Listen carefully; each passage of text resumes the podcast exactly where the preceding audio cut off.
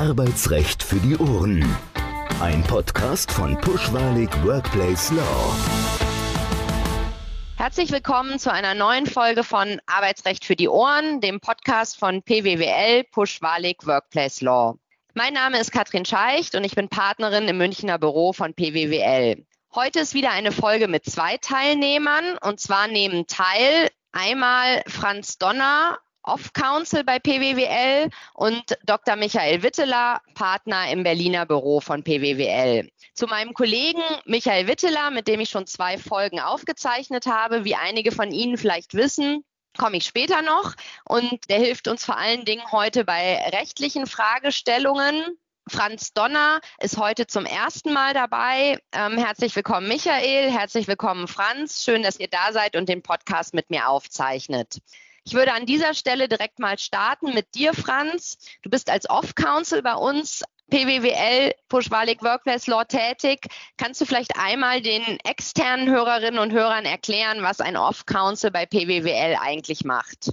Ja, herzlichen Dank, äh, liebe Katrin, erstmal für die äh, freundliche Einführung und Einladung zum heutigen Podcast. Ja, zu deiner Frage. Ich bin als Rechtsanwalt zugelassen und äh, in beratender Rolle für PWWL, das bedeutet Off-Counsel. Und äh, dieser besondere Status in der beratenden Rolle trägt meiner Lebensphase als sogenannter Silver Worker Rechnung. Ich bin nach meiner Karriere mit über 30 Jahren bei einem Hightech-Konzern in Deutschland nun äh, als Off-Council tätig und bringe meine Erfahrungen beratend bei PWWL ein.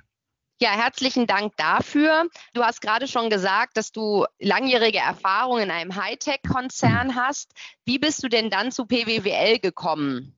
Ja, vielleicht darf ich kurz meinen, meinen Werdegang da umreißen und äh, in dem Kontext dann auch darauf eingehen, wie ich zu, heute zu PWWL gekommen bin. Ich habe Jura in Baden-Württemberg studiert und dann äh, zunächst als Syndikus-Rechtsanwalt war ich in einem Unternehmen tätig, das heute 10 Milliarden Umsatz hat. Ich habe dort als Leiter Recht und Patente die ersten zehn Jahre gearbeitet. Das war auch meine erste Führungsaufgabe, etwas außerhalb des äh, rein juristischen Fachwissens. Dann erfolgte der Wechsel in den Personalbereich der Unternehmensgruppe, Leiter Grundsatzfragen und äh, dann Personalleiter in zwei Sparten. Zuletzt zehn Jahre als Konzernpersonalleiter im äh, Top-Management des Konzerns tätig. Ich bin da stolz, dass ich meinen Beitrag in dieser Zeit zu dem Wachstum der Unternehmensgruppe von 20 auf 35.000 Beschäftigte mit zehn Rekordjahren in Folge leisten durfte. Und ich kenne PWWL aus der langjährigen Zusammenarbeit als Personalchef und äh, habe da in besonderer Weise immer geschätzt, dass PWL nicht nur qualitativ erstklassige juristische Arbeit geleistet hat, sondern eben auch ein Verständnis für das Unternehmen und seine Spezifika in der juristischen Beratung beachtet hat. Ich möchte das auch an einem kurzen Beispiel erläutern. Neugestaltung von Arbeitsverträgen stand an und äh, bei den Arbeitsverträgen handelt es sich eben nicht nur um ein juristisches Produkt, sondern die im Zuge des Recruitings kann die gute Gestaltung des Arbeitsvertrags auch ein wirksames Werbeinstrument für das Unternehmen werden. Der Kandidat kann da viel über die Unternehmenskultur kennenlernen. Für mich ist da eine einfache, verständliche Sprache im Arbeitsvertrag wichtig die Ansprache des Kandidaten, eine klare Struktur und Logik, wichtig gerade für Naturwissenschaftler. Und äh, last but not least die Ehrlichkeit also keine Vertragsstrafen im Kleingedruckten zu verstecken. So lag es dann auch nahe, äh, dass ich nach meiner aktiven Zeit im Unternehmen mich dann bei PWWL einbringe. Und letztes Jahr wurde ich dann auch in den Rat der Arbeitswelt berufen. Soweit erstmal zu meinem Werdegang, wie ich zu PWWL gekommen bin und meinen Background, Katrin. Vielen Dank für die Schilderung. Du hast über mehrere Jahrzehnte, darf ich sagen, in dem Fall sehr erfolgreich die Personalarbeit in einem globalen Technologieunternehmen geführt. Und da gab es ja nicht immer nur einfache Zeiten, sondern gerade in den letzten Jahrzehnten gab es auch ab und zu mal schwierige Zeiten. Hast du ein Erfolgsrezept, das du mit den Hörerinnen und Hörern teilen möchtest? Ja, danke, Katrin. Es äh, wäre natürlich schön, wenn ich jetzt ein Patentrezept hier verraten könnte. Da gibt es einen, für jedes Unternehmen, auch für Einzelpersonen, einen individuellen Weg zum Erfolg. Und hier in der Unternehmensgruppe war es geprägt durch eine klare Strategie des Konzerns und äh, der einzelnen Geschäfte mit einer hohen Innovationskraft. Wichtig auch immer auf die Megatrends zu achten, die Geschäftsmodelle anzupassen, auch gerade in Richtung Digitalisierung. Da kommen wir sicher nachher auch noch mal detaillierter drauf zu sprechen. Und der Personalbereich hat sich dann auch nicht nur auf administrative Aufgaben beschränkt, er war vielmehr Mitgestalter in der Strategie die durch Menschen mit den richtigen Kompetenzen umgesetzt wird. Und Personal war auch maßgeblich in die Entwicklung der Organisation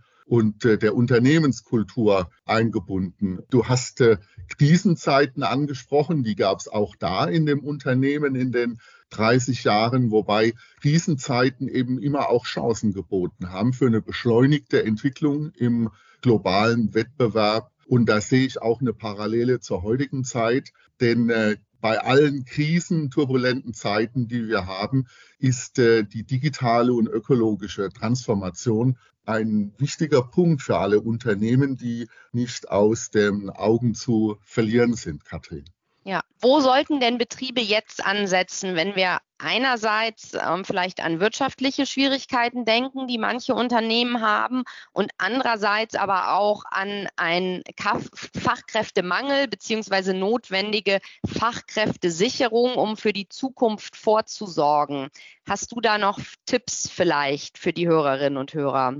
Ja, du bringst es absolut auf den Punkt. Wir haben zum einen ähm, Krisen, turbulente Zeiten und auf der anderen Seite auch einen, einen Transformationsdruck, der für die Unternehmen zu bewerkstelligen sind. Bei den Krisen sehen ja die Prognosen auch für speziell in einzelnen Branchen für das kommende Jahr durchaus düster aus. Also stürmische Zeiten mit auch strukturellen Veränderungen. Einige Branchen werden stark betroffen sein und äh, es werden auch Industriearbeitsplätze ähm, wegfallen. Da ist mein Plädoyer an die Unternehmen, natürlich diese Krisen zu meistern auf der einen Seite, aber auch den Blick für die Transformation und künftigen Fachkräftebedarfe nicht äh, zu verlieren. Sonst wird das Unternehmen mittelfristig abgehängt. Und äh, ich glaube, da gibt es auch eine besondere Expertise, wenn ich so Schlagworte wie Krise, Transformation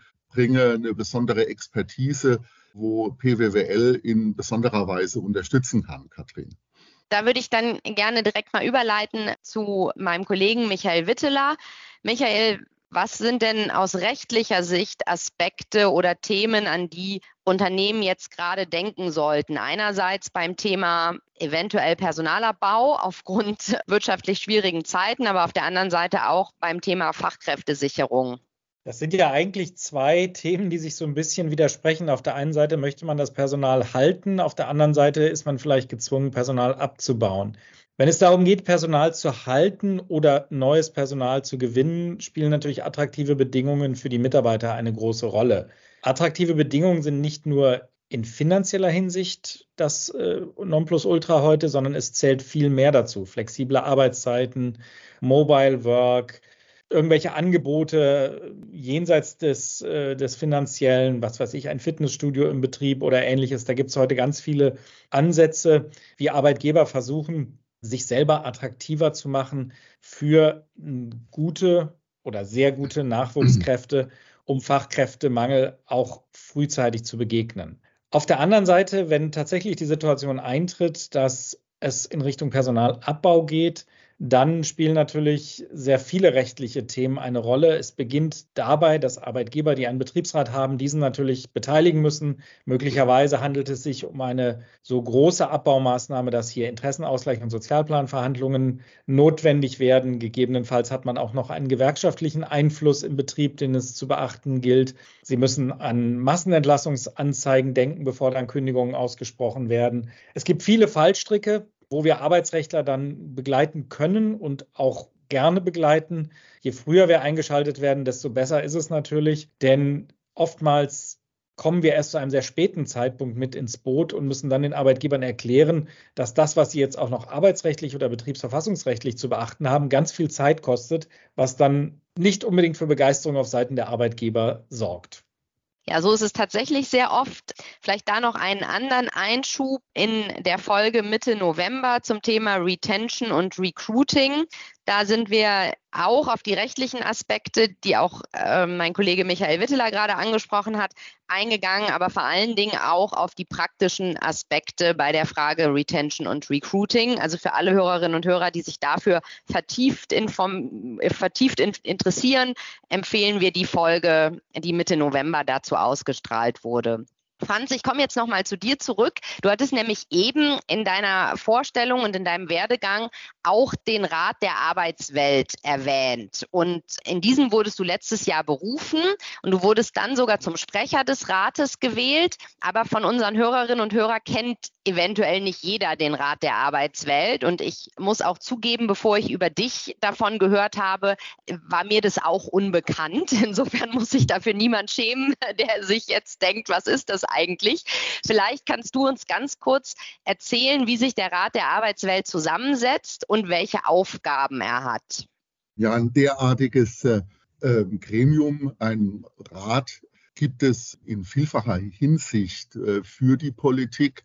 Die, die Wirtschaftsweisen sind, glaube ich, der bekannteste Rat, gibt aber auch einen Digitalrat und andere Gremien. Hier der Rat der Arbeitswelt wurde im Jahr 2020 von Bundesarbeitsminister Hubertus Heil als ein unabhängiges Gremium mit 13 äh, Mitgliedern berufen und äh, wie der Name sagt, äh, Rat der Arbeitswelt, um Orientierung zum Wandel der Arbeitswelt zu geben. Und äh, hier soll auf Basis wissenschaftlicher Analysen, sind also etliche Professorinnen, Professoren auch äh, äh, Mitglieder des Rates und praktischer Erfahrung mit Arbeitnehmer- und Arbeitgeber-Background hier Handlungsempfehlungen entwickelt werden. Und äh, die eine Aufgabe des Rates ist die regelmäßige Veröffentlichung des Arbeitsweltberichts. Und den letzten Arbeitsweltbericht äh, haben wir im Mai an Bundesarbeitsminister Hubertus Heil übergeben. Ich darf an der Stelle vielleicht auch äh, kurz äh, Werbung machen. Wir haben äh, ähm, einen sogenannten Dialog vor Ort. So wird am 1. Februar äh, nächsten Jahres auch eine Fachtagung am ZEW Mannheim, an dem Leibniz äh, Zentrum für europäische Wirtschaftsforschung stattfinden. Ähm, hier kann man sich auch entsprechend anmelden. Und äh, es gibt auch ein Arbeitsweltportal. Dort werden spannende Themen rund um den Wandel der Arbeitswelt aufgegriffen. Auch ein Podcast gibt es dort, nennt sich Mitarbeit, wo beispielsweise Arbeitswissenschaftlerinnen, darunter Professor Melanie Ahns, ähm, jetzt einen aktuellen Podcast auch äh, besprochen haben, Thema bedroht KI unsere Arbeitsplätze. Und das ist vielleicht auch ein, ein sehr spannender Podcast und äh, ist auch ein sehr schöner Bogen, denn Digitalisierung, KI ist in aller Munde und äh, ich freue mich an der Stelle eben auch besonders, dass äh, PWWL da ein führender Legal Tech Anbieter ist, aber das könnt ihr, Katrin und Michael, sicherlich noch äh, wesentlich besser ausführen als ich. Genau, der Experte bei uns ist dazu Michael. Auf den komme ich dann jetzt gleich auch nochmal zurück an der Stelle. Ganz kurz ein Einschub von mir.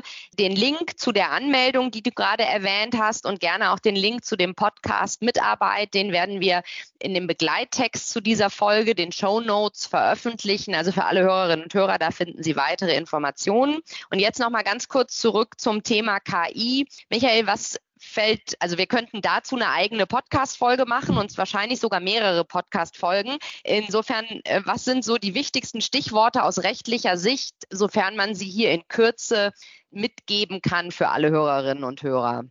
Also KI in rechtlicher Hinsicht ist ein sehr weites Feld. Ich würde mich mal beschränken auf das Thema Arbeitsrecht und KI. Da fällt mir natürlich sofort das Thema Mitbestimmung ein. KI-Anwendungen jeglicher Art sind typischerweise mitbestimmt nach 87.1 Nummer 6, weil sie immer irgendwie die Möglichkeit der Kontrolle der Arbeitnehmer auch beinhalten. Ob das vom Arbeitgeber gewollt ist oder nicht, spielt dabei keine Rolle. Die Mitbestimmungspflicht besteht. Darüber hinaus können auch Mitbestimmungsrechte noch aus ganz anderen Bereichen entstehen, beispielsweise wegen der Einführung grundlegend neuer Arbeitsmethoden Es kann sich sogar, wenn es eine sehr weitreichende Einführung von KI im Unternehmen ist, auch um eine Betriebsänderung handeln, die dann sogar interessenausgleichspflichtig wird.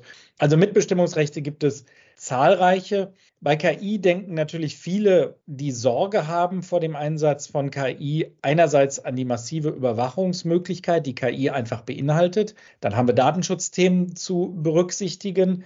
Andere sehen die Gefahr, dass Arbeitsplätze abgebaut werden, weil sie schlicht überflüssig werden, weil die Tätigkeiten durch KI ersetzt werden. Dann haben wir die angesprochenen Mitbestimmungsrechte, insbesondere beim Personalabbau natürlich dann auch wieder ein Thema wie Interessenausgleich und Sozialplan, wenn es sich um ein Unternehmen mit einem Betriebsrat handelt. Auf der anderen Seite bietet KI natürlich auch ganz viele Chancen für Unternehmen. Das sollte man finde ich, immer in den Vordergrund stellen. Hier gibt es ganz neue Möglichkeiten für andere Berufsfelder. Es gibt neue Möglichkeiten für Unternehmen, effizienter zu werden, am Markt sich zu behaupten oder überhaupt erstmal am Markt groß zu werden und diese Chancen zu nutzen und zu heben. Daran arbeiten ja viele Unternehmen. Das wird die Arbeitswelt verändern, aber ich hoffe, dass es sie doch zum Positiven verändert und nicht nur zum Negativen. Was KI jetzt in unserer täglichen Arbeitswelt angeht, nur zwei Hinweise. Zum einen haben auch wir bei Buschwalik erste Legal Tech Produkte entwickelt, die auch teilweise ja auch KI beinhalten.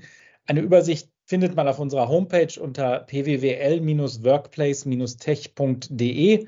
Dort können sich unsere Hörerinnen und Hörer ein Bild davon machen, was wir bei Pushwalik an Legal Tech Anwendungen bereits haben und unseren Mandanten anbieten können. daneben ist KI natürlich für uns auch ein spannendes Feld in der Beratung. Ich selbst weiß das, weil ich ja schwerpunktmäßig im Datenschutzrecht tätig bin, dass die Anfragen gerade in der, aus dem Bereich der Mitbestimmung bei der Einführung von Software enorm zunehmen und das Thema KI auch dort immer stärker in den Fokus rückt.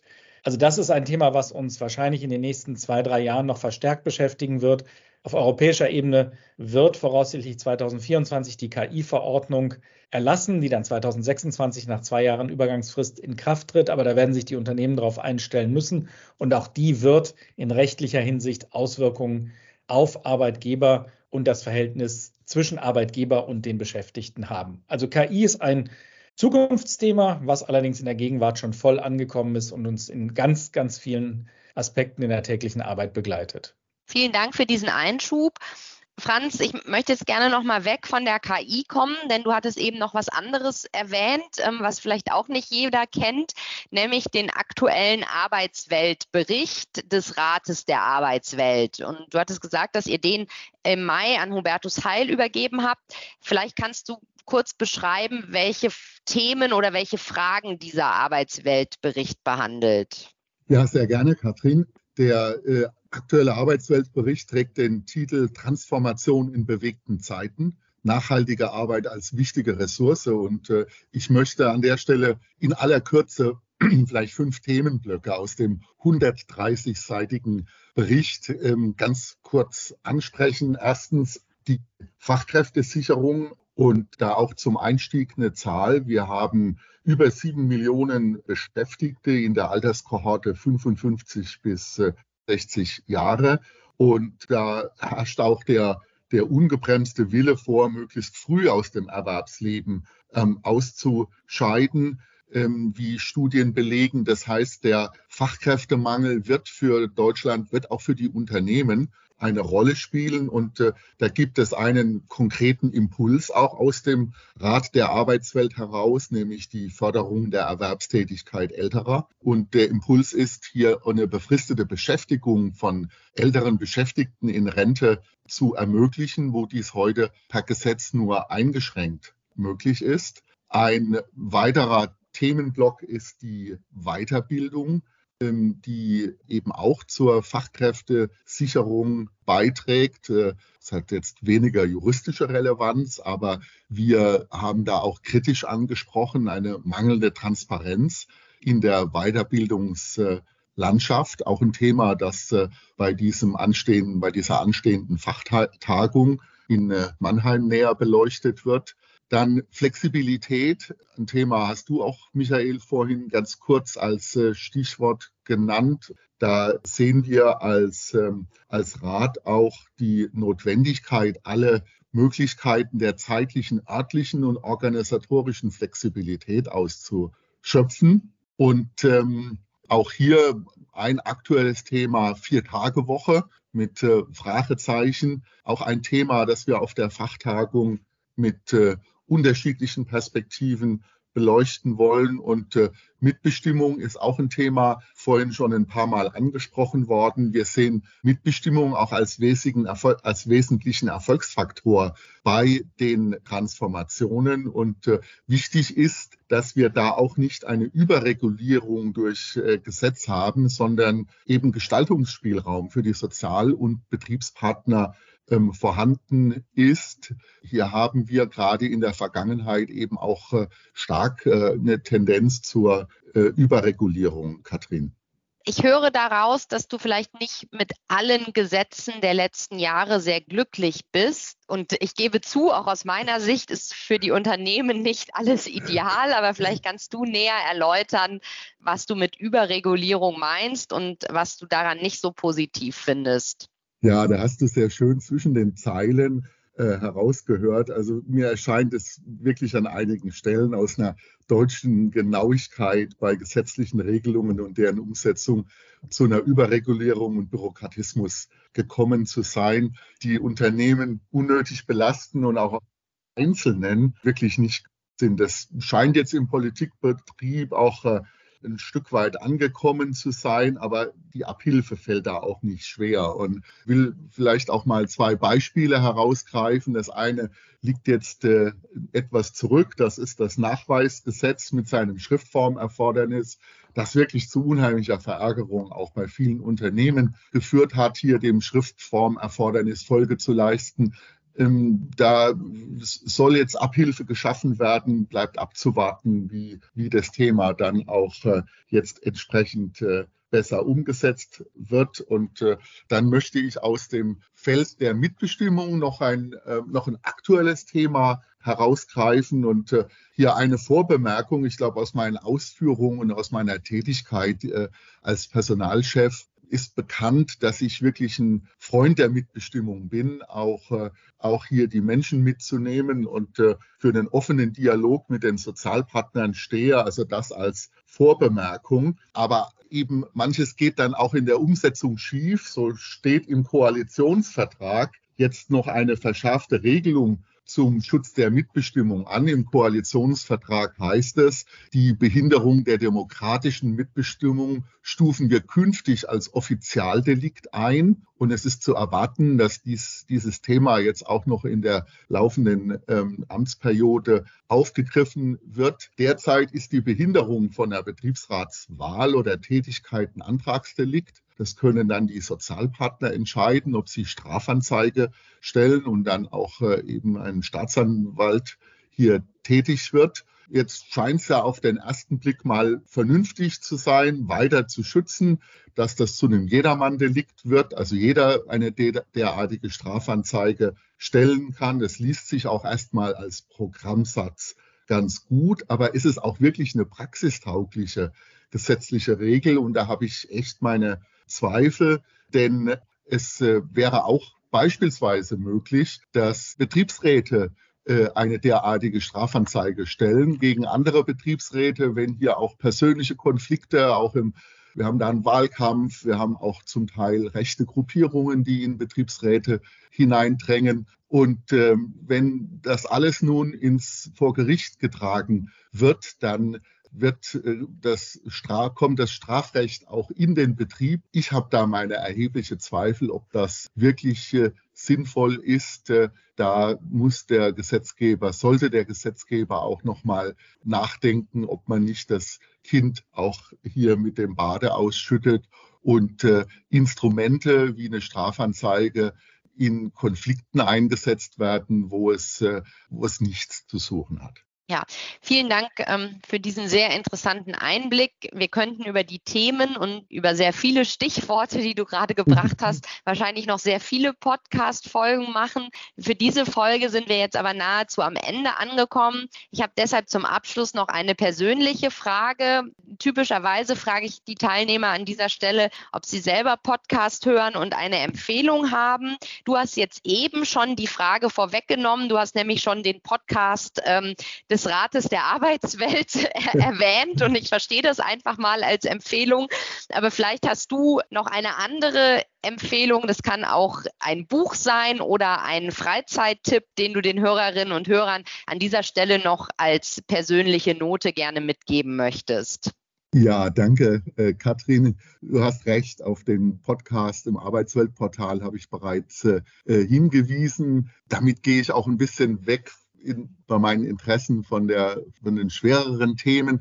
Ich selbst finde einen guten Ausgleich bei der Musik und ähm, engagiere mich da auch schon sehr lange bei dem äh, ähm, Aalener Jazzfest, auch in der Organisation des äh, Jazzfestes, das äh, für so ein bisschen populäre Musik steht, von Funk über Soul und äh, finde in der Musik auch meinen, meinen persönlichen Ausgleich. Äh, ist jetzt kein Podcast, hat aber auch etwas mit Hören zu tun und mit äh, Freude, Freude am Hören. Ja, vielen Dank dafür. Das ist auch ein sehr guter Tipp. Vielen Dank euch beiden, Franz und Michael, dass ihr diese Podcast-Folge mit mir aufgezeichnet habt. Und vielen Dank allen Hörerinnen und Hörern fürs Zuhören. Das jetzt ist die letzte Folge für das Jahr 2023. Pushwalig Workplace Law wird aber im nächsten Jahr den Podcast weitermachen und eine neue Staffel veröffentlichen. Dazu ist dann Gastgeber mein Kollege Dr. Michael Witteler, den Sie jetzt alle auch schon in drei Folgen, einschließlich heute, in diesem Jahr hören durften. Michael, möchtest du noch was dazu sagen oder zu dir oder wann der Podcast im nächsten Jahr weitergeht? Katrin, erstmal vielen Dank an dich. Der Podcast war deine Idee. Du hast ihn ins Leben gerufen und jetzt ein Jahr lang mit viel Engagement betrieben. Du hast tolle Themen ausgewählt, interessante Gesprächsteilnehmer gefunden und ja, mein herzlicher Dank an dich. Ich bin äh, froh, dass ich quasi deine Nachfolge an dieser Stelle antreten darf und dann auf die andere Seite des Mikrofons sozusagen wechsle. Wir werden im Januar wieder starten. Wir machen eine kurze Winterpause und äh, werden uns dann mit einer neuen Folge des Podcasts melden. Für unsere Hörerinnen und Hörer die Einladung, wenn Sie Themen haben, die Sie interessieren, wo Sie sagen, das wäre mal was, was wir schon immer mal gerne in einem Podcast gehört hätten, schreiben Sie uns an podcast.pwwl.de. Wir gucken, was wir machen können, ob wir die Themen aufgreifen können und sonst bemühen wir uns auch weiterhin in 2024 spannende, interessante Themen und ebenso interessante Referentinnen und Referenten für unseren Podcast zu gewinnen und damit spannende Folgen für Sie zu produzieren. Auch von meiner Seite ein herzliches Dank für die Treue im abgelaufenen Jahr und ich hoffe, dass Sie uns alle auch im nächsten Jahr weiter zuhören werden. So, vielen Dank auch nochmal von mir für alle treuen Hörerinnen und Hörer. Ihnen allen schöne Feiertage und viel Erfolg mit dem Podcast in 2024 weiterhin. Alles Gute bis dahin. Arbeitsrecht für die Ohren. Ein Podcast von Pushwalig Workplace Law.